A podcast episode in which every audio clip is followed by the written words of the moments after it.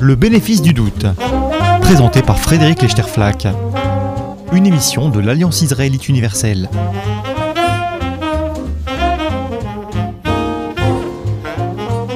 Bonjour et bienvenue dans le bénéfice du doute. Nous allons parler aujourd'hui de judaïsme et droits de l'homme en votre compagnie, les d'Alsace. Bonjour.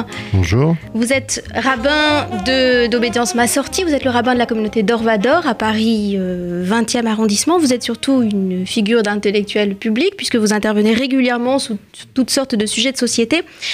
Et j'avais envie de vous interroger sur cette question du lien entre judaïsme et droits de l'homme à partir de deux portes d'entrée que je vais résumer très rapidement. La première, c'est la figure de René Cassin. René Cassin, qui est l'un des fondateurs de l'Alliance israélite universelle, qui est surtout connu comme l'un des rédacteurs de la Déclaration universelle des droits de l'homme. Ah, il est enterré au Panthéon à ce titre, euh, et donc c'est un grand défenseur et penseur des droits de l'homme. Et pour René Cassin, l'engagement en faveur des Juifs dans le contexte immédiatement post-Shoah, l'engagement en faveur de la sauvegarde de la France et l'engagement en faveur des droits de l'homme, c'était un seul et même fil qu'on pouvait cultiver de concert. Est-ce que c'est encore le cas aujourd'hui? Est-ce que cette solidarité des causes a été perdue de vue? C'est l'une des questions que je voudrais discuter avec vous. Et l'autre porte d'entrée sur laquelle je vais immédiatement vous, vous demander de réagir, c'est cette représentation bien connue de la Déclaration des droits de l'homme, cette fois la Déclaration française, celle de 1789, sous forme de table de la loi. Hein. Vous connaissez ces images où on voit des sortes de tables de pierre sur lesquelles sont inscrits les articles de la Déclaration des droits de l'homme et du citoyen. Alors, qu'est-ce que signifie cette reprise de l'image de, du décalogue ou des tables de la loi? Est-ce que ça veut dire que les droits de l'homme sont une religion qui a pris le relais des religions mosaïques? Ou est-ce que ça veut dire que c'est une sorte de décalogue laïque ou qu'il y a une filiation à retrouver dans le corpus biblique pour cette pensée des droits de l'homme? Alors, je ne sais pas quel était l'esprit vraiment de ceux, c'est-à-dire des, révolutionnaires qui euh, ont choisi cette représentation qui est en effet très classique. Alors, est-ce que c'était conscient, inconscient chez eux? Je ne sais pas. Il faudrait voir leurs débats là-dessus, si on les a. Mais euh, ce qui me semble assez clair, c'est qu'il y a en tout cas un hommage et il y a une filiation. Alors, est-ce qu'il comptait remplacer, vous voyez, quand vous parlez d'une religion moderne qui remplacerait la loi mosaïque, euh, peut-être, sauf que les gens qui ont fait ça sont des chrétiens et qui n'étaient pas sous la loi mosaïque. J'y verrais plutôt, moi, une sorte d'hommage. Euh, même s'il y a eu le culte de la raison, etc., au moment de la Révolution. Il y a un hommage, et cet hommage me semble évident parce que euh, les droits de l'homme s'enracinent dans le judaïsme. Pour moi, c'est très clair. C'est très clair pour une raison assez simple d'ailleurs. C'est pas tellement le décalogue du mont Sinaï qui est la racine, c'est plutôt le récit de la création. C'est-à-dire que on regarde le récit de la création, le récit de Bereshit, comme euh, définissant une idée théologique d'un Dieu créateur. Bon, c'est une des dimensions de ce récit. On a une autre dimension qui est une dimension, je dirais, humaniste, qui est une définition d'une unité du genre humain. Et souvent, on ne regarde pas ce récit sous cet euh, angle-là, on le regarde plutôt sous l'angle du Dieu créateur, quoi. on le regarde comme un texte religieux. Mais en dehors de la question de Dieu, vous voyez, ce récit définit le genre humain comme une seule famille. C'est eh l'idée de l'homme créé à l'image de Dieu. Alors c'est déjà une autre affaire, ça. Attendez, c'est déjà avant cela, c'est l'idée que le genre humain, c'est une famille. Quelle que soit la couleur de peau, quelle que, soit l'image de quoi. Oui. J'ai pas besoin de Dieu à la rigueur. Eh c'est original. cest ce récit de la création euh, crée les, fondements d'un antiracisme, par exemple. C'est que, bien sûr, quelle que soit la couleur de peau, et euh, du coup, il n'y a pas un frère ou un cousin qui soit mieux que l'autre. Et c'est ce que disent les rabbins. Pourquoi Les rabbins se sont posé la question, les rabbins du, du Midrash. Ils disent pourquoi l'homme a été créé unique Pour que aucun ne puisse dire mon père vaut mieux que le, tien, c'est-à-dire mon ancêtre est meilleur que le tien. Donc il y a un discours antiraciste dans la tradition juive, très ancré, puisqu'il est dans la Genèse, il est repris par les rabbins du Midrash sur la base de la Genèse, Et donc, ça, c'est un point fondamental. Est-ce qu'il y a aussi l'idée que tous les êtres humains, quelle que soit leur origine sociale, quel que soit leur statut, ont la dignité humaine en partage? En tant que créés par un seul Dieu Est-ce qu'il y a cette l'autre dimension de, de dignité L'homme étant créé à l'image, Bethselem, et d'ailleurs c'est répété, repris dans Pirkei Avot par exemple, c'est le principe que l'homme soit à l'image. Qu'est-ce que ça veut dire précisément Je laisse de côté toutes les différentes interprétations qu'on peut en avoir, mais le fait est qu'un être humain comporte en lui une dignité suprême. Et, ça, c'est fondamental. L'idée des, droits de l'homme, c'est celle-là.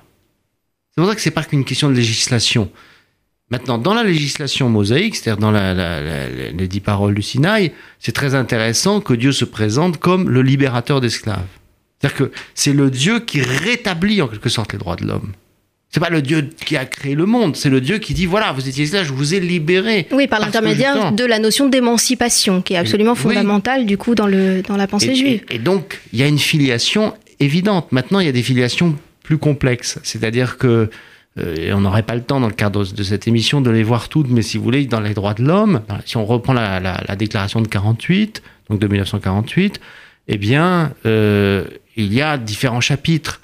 Euh, et il n'y a pas que la question de la dignité, il y a l'interdit de la torture, par exemple. Ben, dans le judaïsme, la torture même si on voulait la pratiquer, n'a pas de valeur, parce que l'aveu, juridiquement, n'a pas de valeur. Donc, a fortiori, un aveu arraché sous la torture. Ça n'a aucune valeur juridique. Euh, il y a la question de la dignité du corps humain. On n'a pas le droit de laisser euh, pendu un, un cadavre d'un condamné. S'il y a condamnation à mort, ce qui est encore un débat dans le judaïsme bien sûr, mais la condamnation à mort existe en théorie, on ne doit pas maltraiter le cadavre d'un condamné. Euh, ça me paraît évident tout ça, mais cela ne l'est pas, parce que justement, un des points que les droits de l'homme ont essayé de mettre en place, c'est que même un homme condamnable mérite sa dignité et que quand bien même même s'il y a une critique de la peine de mort dans le principe des droits de l'homme, mais quand bien même on pratiquerait la peine de mort, ce qui est critiquable, au moins que ça soit pas à l'encontre de la dignité de la personne. Eh bien, les rabbins ont réfléchi à ça. Par exemple, sur la peine de mort, ils, disent qu'est-ce que c'est Qu'est-ce que c'est aimer son prochain comme, comme toi-même? C'est quoi ce commandement? Ils ont une interprétation quand même un peu folle quand on entend ça. C'est choisis-lui une belle mort. C'est-à-dire que si tu dois le condamner à mort, condamne-le dignement. Eh bien, c'est le même principe. L'interdiction de laisser le cadavre, euh, dans l'Angleterre élisabéthaine, on laissait pourrir les cadavres sur le pont de Londres. C'est un exemple pour les foules, et ça a été fait à bien des endroits. Donc, on pourrait prendre le droit du travail. Dans le judaïsme, il y a un droit du travail relativement élaboré. Pareil, dignité de l'employé. Et vous voyez, je pourrais passer en revue différents euh, chapitres de la Déclaration des droits de l'homme, et on voit qu'il y a beaucoup d'échos dans le judaïsme. Alors, je ne pense pas que les législateurs de, là je fais référence maintenant à celle de 89, droits de l'homme et du citoyen, avaient conscience de tous les méandres de la, de la tradition juive, c'est évident que non, mais ils en connaissaient l'esprit, ça c'est sûr.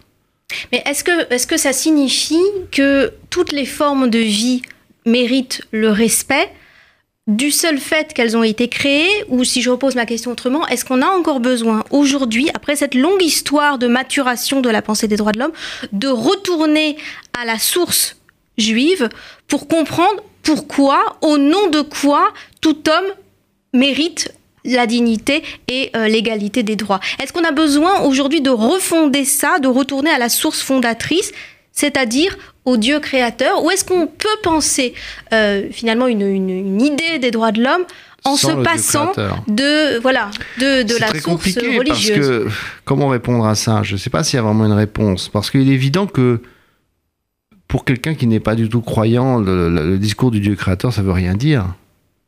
Un coup d'épée dans l'eau. Ça ne sert à rien de parler de ça. Ce n'est pas ça qui va définir la dignité euh, d'un individu, aller parler à un nazi euh, de l'idée que l'homme est à l'image de Dieu, ça veut rien dire. Donc, il y a un moment où cet argument ne tiendra pas. Par contre, il doit tenir vis-à-vis de gens pour qui seraient sensibles à cet argument. Maintenant, c'est un argument qui a une portée philosophique, symbolique, ça d'accord, mais on, peut l'exprimer à la rigueur autrement. et là, les droits de l'homme, justement, cherchent à l'exprimer sans un discours théologique, ce qui est d'abord dans la logique même, si on prend le préambule de la déclaration de 1948, voilà, la question de la dignité humaine, elle va de soi. Elle est intrinsèque, maintenant elle n'est pas, elle, elle, pas définie, elle n'est pas hum, prouvable. Donc, euh, je pourrais, si je veux euh, contrer le, le, principe de la dignité humaine, ben à la rigueur, je peux le contrer. Qu'est-ce que j'ai comme contre-argument? C'est d'ailleurs un des grands problèmes des droits de l'homme. C'est un droit qui fonctionne pour celui qui y adhère. Mmh, bien sûr. C'est comme tous les grands principes de l'éthique. Si je n'adhère pas à ça, si je n'aiguise pas ma sensibilité éthique, alors euh, qu'est-ce qu'on pourra me faire? Qu'est-ce qu'on pourra me dire? L'une des, grandes critiques qui ont été historiquement adressées euh, aux droits de l'homme, à la pensée des droits de l'homme, euh, c'est euh, ce reproche d'être finalement désincarné, d'être une vision abstraite de l'être humain. Un être humain méritant les droits de l'homme, ça ne se rencontre jamais sous une forme nue, sous une forme désincarnée. On rencontre des juifs, des grecs, des nationaux de telle ou telle, telle ou telle culture, telle ou telle religion, telle ou telle nationalité, mais des hommes nus méritant les droits de l'homme, ça ne se rencontre pas. Est-ce qu'il y a dans la pensée juive cette distinction entre euh, ce que l'on doit à l'homme en tant qu'homme, en tant qu'homme nu, et ce que l'on doit à l'homme en tant que juif, en tant que grec, en tant qu'étranger, en tant que citoyen? Il y a deux questions. C'est deux questions tout à fait différentes. D'abord, l'homme nu, on le rencontre, je ne suis pas d'accord avec vous. Euh, notamment euh, pour nos juifs, immédiatement, moi, me vient à l'image, euh, justement, les, hélas, les chambres à gaz. Mais c'est là où, précisément, les droits de l'homme ont été déniés. C'est la critique d'Anna Arendt. Au moment où ils étaient le plus nécessaires à des hommes qui n'avaient rien d'autre que leur statut d'homme. Parce qu'ils avaient affaire eh à des gens qui, qui, qui, de toute façon, les déniaient. Mais qu'est-ce, qu'est-ce, quand vous dites on ne rencontre pas, justement, au bout du compte, l'homme nu, et c'est vrai pour le patient dans un hôpital, et c'est vrai pour celui qui est mené euh, vers la, la, fosse commune, c'est vrai peu importe. Qu'est-ce que je sais qui il est? Ça ne m'intéresse pas. A priori, c'est un homme. Justement, c'est bien le titre d'ailleurs du livre fameux de Primo Levi. Si c'est un homme. Et c'est ça qui m'intéresse. Justement, c'est là où moi je crois que l'homme nu, il existe. Et au bout du compte, c'est ça un humain. Qu'est-ce que j'en ai à faire de ce qu'il est par ailleurs, de sa langue, de sa pensée? Ça n'a aucune importance. Ça vient en plus. Sa définition, à la rigueur première, c'est cette nudité, c'est cette humanité simple. Et d'ailleurs, c'est intéressant que dans le judaïsme, on nous renvoie à cette humanité simple quand on nous enterre. On vient au monde comme ça et on repart comme ça. Donc, le reste, la culture, je dirais, ce qui nous habite, c'est des habits on se forge et euh, qui sont très importants, mais euh, c'est pas ça qui nous définit au bout du compte seulement. Et euh, le, conflit éventuel qu'il y aurait entre identité, je dirais, et droit de l'homme, si on le formule comme ça, c'est justement tout le problème du nationalisme et de, des dérives possibles.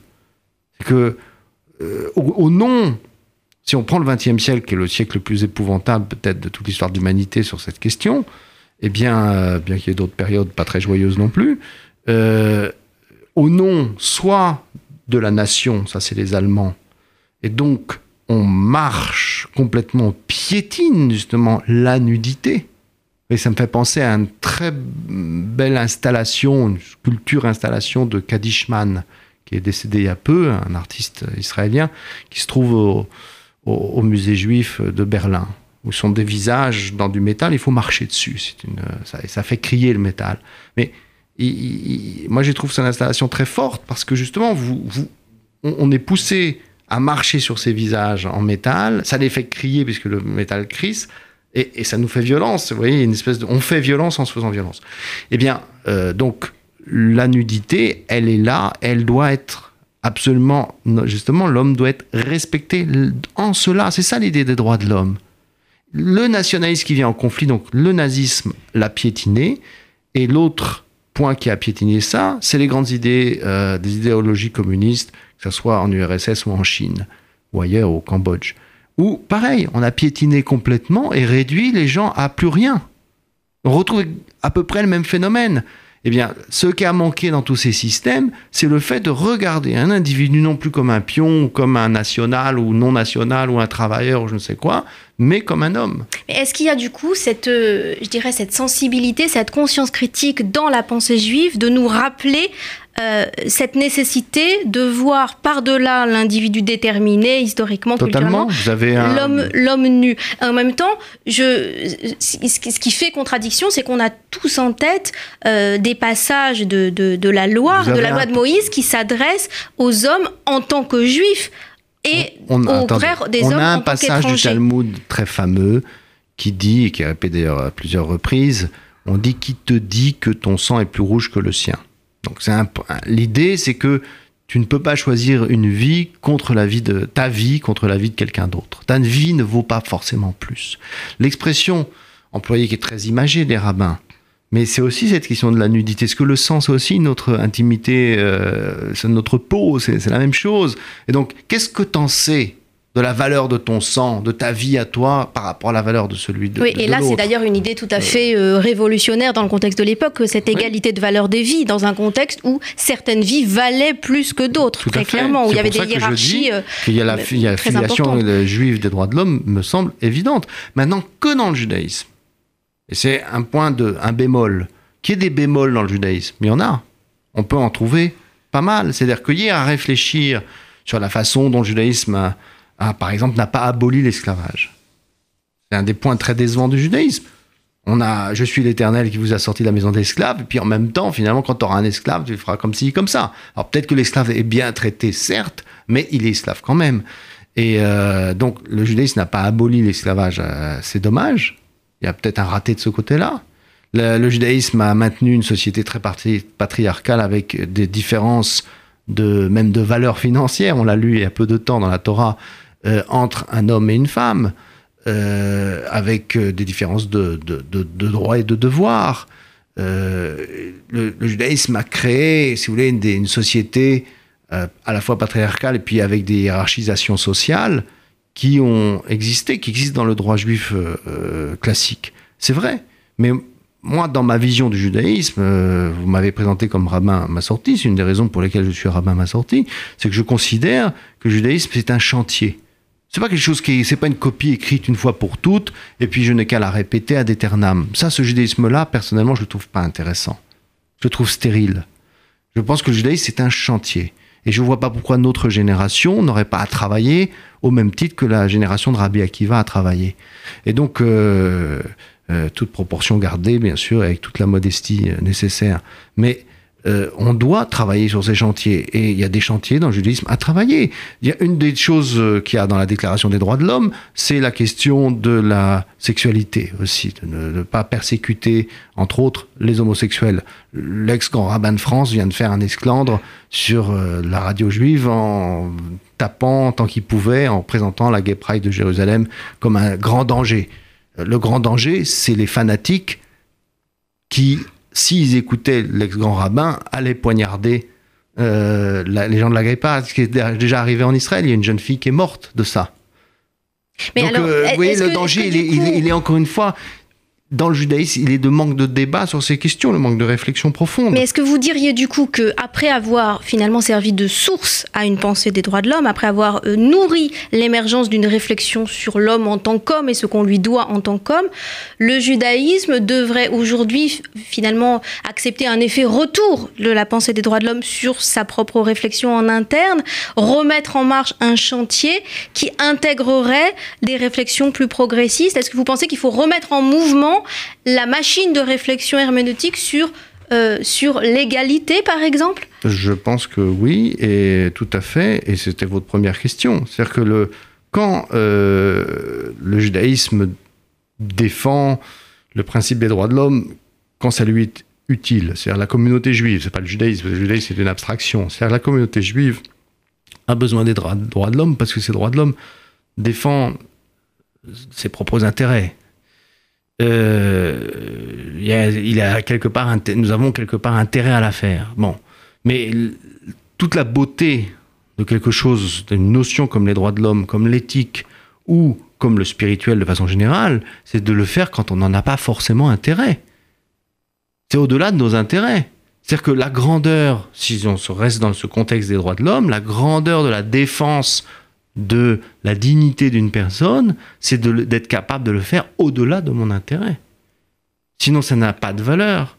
Et, euh, et donc, la communauté juive, ou le judaïsme, qui est encore une fois un bien grand mot et une abstraction, parce qu'il y a des courants du judaïsme qui travaillent sur ces questions. Il y a des communautés dans le monde euh, juif qui travaillent sur ces questions. Le, judaïsme américain est très sensible à cette, à cette problématique, par exemple. Alors peut-être qu'en France, on l'est moins, mais on a tort. Oui, le judaïsme américain a, un grand nombre d'organisations qui s'occupent de droits de l'homme à l'international et qui, et qui développent une dimension qui est, c'est vrai, un petit peu sous-estimée en France, qui est celle du tikkun olam, hein, notre mmh. devoir de, de, réparation du monde en dehors des, des, des intérêts de notre, de notre communauté. Tout à fait. Bah, je vais prendre un, un problème actuelle, qui est la problématique des migrants. Eh bien, si on prend cette problématique des migrants, nous, juifs, nous sommes inquiets de voir arriver. D'abord, on est inquiet en tant qu'Européens euh, embourgeoisés de, notre confort de vie, déjà et d'une. Deuxièmement, euh, on, est inquiet de voir débarquer des gens qui seraient potentiellement hostiles à la communauté juive, puisque peut-être parmi eux, il y aurait des terroristes cachés ou même voire de futurs terroristes. Bon, c'est possible. Mais Peut-être que notre intérêt immédiat, égoïste, est de fermer les frontières, admettons. Mais est-ce qu'on a le droit d'écouter cette voix-là? Est-ce qu'on a le droit de l'écouter? Moi, je dis que si la communauté juive va dans ce sens, elle perd son âme. Elle perd sa raison d'être juive. Est-ce que ça veut dire, d'Alsace, qu'à l'époque de René Cassin, pendant la Deuxième Guerre mondiale et au, lendemain de la Deuxième Guerre mondiale, en 1945, puis en 1948, au moment de la rédaction de la Déclaration universelle des droits de l'homme, la, la, solidarité des causes entre la lutte contre l'antisémitisme, la sauvegarde de l'idée de France, de République française et la défense des droits universelles attribuées à l'être humain, ces causes étaient euh, naturellement solidaires, elles allaient ensemble et qu'aujourd'hui, on a un petit peu perdu ce lien. Est-ce que, est que euh, en tant que juif, il faut retravailler cette convergence des luttes? euh, Je pense que en tant que juif et en tant qu'homme, parce qu'encore une fois, il s'agit de l'humain et bien au-delà des juifs, mais à, fortiori, à fortiori en tant que juif, mais d'abord, en tant qu'homme, on doit travailler ces choses-là toujours. C'est un chantier éternel. C'est pas quelque chose sur lequel on peut se reposer sur le passé. Et, euh, et, et, encore une fois, si on reprend, par exemple, on va prendre un exemple, puisque j'ai parlé de l'esclavage qui n'avait pas été aboli, c'est dommage. Mais en même temps, on oblige tout juif à dire le soir de Pessah qu'on est sorti de l'esclavage. Et souviens-toi que tu as été esclave en Égypte. Donc, comment peut-on continuer à être esclavagiste après avoir dit cela? C'est pas possible. Ou alors on est schizophrène. Donc c'est la même chose, si vous voulez. Moi, je pense que bien sûr que c'est, il faut se pencher sur toutes ces, grandes causes et y être sensible. Maintenant, euh, il y, a toujours les limites de la réelle politique et de la, réalité en général, et, les limites de, nos possibilités, de nos pouvoirs, etc. Mais euh, au moins, on doit se pencher sur le problème, on doit s'y sensibiliser et tout faire pour essayer d'améliorer les choses. Et le monde dans lequel nous vivons aujourd'hui est un monde qui est plutôt euh, en train de se dégrader plutôt qu'autre chose. Eh bien, nous, juifs, ça devrait nous inquiéter. Mais si je vais encore plus dans votre sens, je dirais qu'on a d'autant plus euh, cette urgence de réinvestir ce champ des droits de l'homme que la pensée des droits de l'homme est souvent mobilisée contre les juifs, contre Israël en particulier, euh, parfois à raison et parfois à tort. Euh, ou en tout cas qu'aujourd'hui le, fossé se creuse de plus en plus entre les défenseurs des droits de l'homme à l'international et les organisations juives. Comment vous, quel diagnostic vous faites de, cette, de ce constat bah, et quelle solution du coup pour, euh, pour combler ce fossé? C'est pas 100% vrai. Je vais citer par exemple une une organisation euh, qui est certes taxée assez, euh, assez à gauche, mais qui est intéressante parce qu'elle défend justement des valeurs du judaïsme, c'est les rabbins pour les droits de l'homme. C'est une organisation internationale qui existe, qui est surtout active en Israël.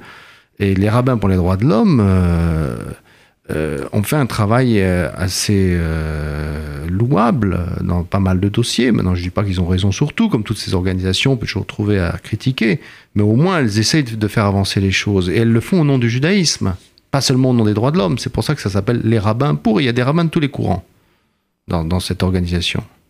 Donc, ça existe. Maintenant que les droits de l'homme soient récupérés à des fins de propagande, etc. Ce qui a été le cas, entre parenthèses, euh, à la, pendant la guerre froide. voilà, pendant la guerre froide, à la grande époque justement des grandes messes communistes qui nous font sourire aujourd'hui avec le recul. Qu'il y ait des organismes euh, ou qu'il y a eu l'histoire de Durban par exemple, vous voyez, toutes les intermondialistes qui, où ça devient de la grande messe antisioniste. Mais c'est encore une fois un autre problème. C'est le problème de la façon dont on gère ces organisations-là. C'est la façon dont ça peut déraper. C'est comme Nuit debout qui met crotte dehors, etc. Donc ça ne veut pas dire que tout Nuit debout est pas bien. Ça veut dire, veut dire que ce qui s'y passe est forcément mauvais. Non, ça montre les dérapages possibles. Et ça, nous juifs, nous sommes forcément euh, assez sensibles à ces dérapages. Et on a raison de l'être. Mais ça ne veut pas dire que du coup, il faut laisser tomber les droits de l'homme. Il y a une autre institution qui essaie de, de, tenir justement le point d'équilibre entre d'une part la pensée juive euh, et, et d'autre part la pensée des droits de l'homme par l'intermédiaire de sa fonction de gardien de, de la constitutionnalité. C'est la Cour suprême israélienne mmh. qui cherche à jouer ce rôle finalement d'arbitre inspiré par cette double source, la pensée juive et la pensée des droits de l'homme. Et la Cour suprême israélienne fait un travail juridique extraordinaire. Euh, sur le plan du, droit, il faut signaler qu'Israël, les gens ne connaissent pas bien cet aspect-là d'Israël, mais Israël est un, un, État tout à fait remarquable sur le plan du droit, sur le plan de sa construction juridique. Et la Cour suprême israélienne a fait des choses très bien. Moi, ce que je regrette en tant que rabbin, c'est que souvent, justement, les rabbins, les religieux sont en porte-à-faux avec la Cour suprême. Et ils voient même la Cour suprême comme un ennemi. La, plus grande manifestation religieuse qu'il y a eu en Israël, c'était contre la Cour suprême, au moment de l'affaire Derry. Ben pour moi, c'est une honte pour le judaïsme. C'est une honte de voir le judaïsme plongé dans des combats d'arrière-garde ou des propos homophobes ou des choses comme ça, alors que le judaïsme devrait être tout autre chose. Et le rôle d'un rabbin, c'est de donner justement à penser, de donner une direction et une direction de progrès et pas une direction rétrograde. Sinon, le judaïsme n'a rien à nous dire. C'est un vieux squelette qu'on traîne derrière soi et ça c'est bon pour notre identité, rien de plus. C'est pas un défi spirituel. Or, je pense que le judaïsme est un défi spirituel et moral, et il doit le rester. Merci beaucoup, Yesha d'Alsace. On poursuivra cette conversation sur le, le, lien entre judaïsme et droits de l'homme. Je rappelle à tous que cette émission peut être réécoutée en ligne sur le site radio-rcj.info et je vous donne rendez-vous à la semaine prochaine. Merci à vous. Merci. C'était le bénéfice du doute, présenté par Frédéric Lechterflack, une émission de l'Alliance israélite universelle.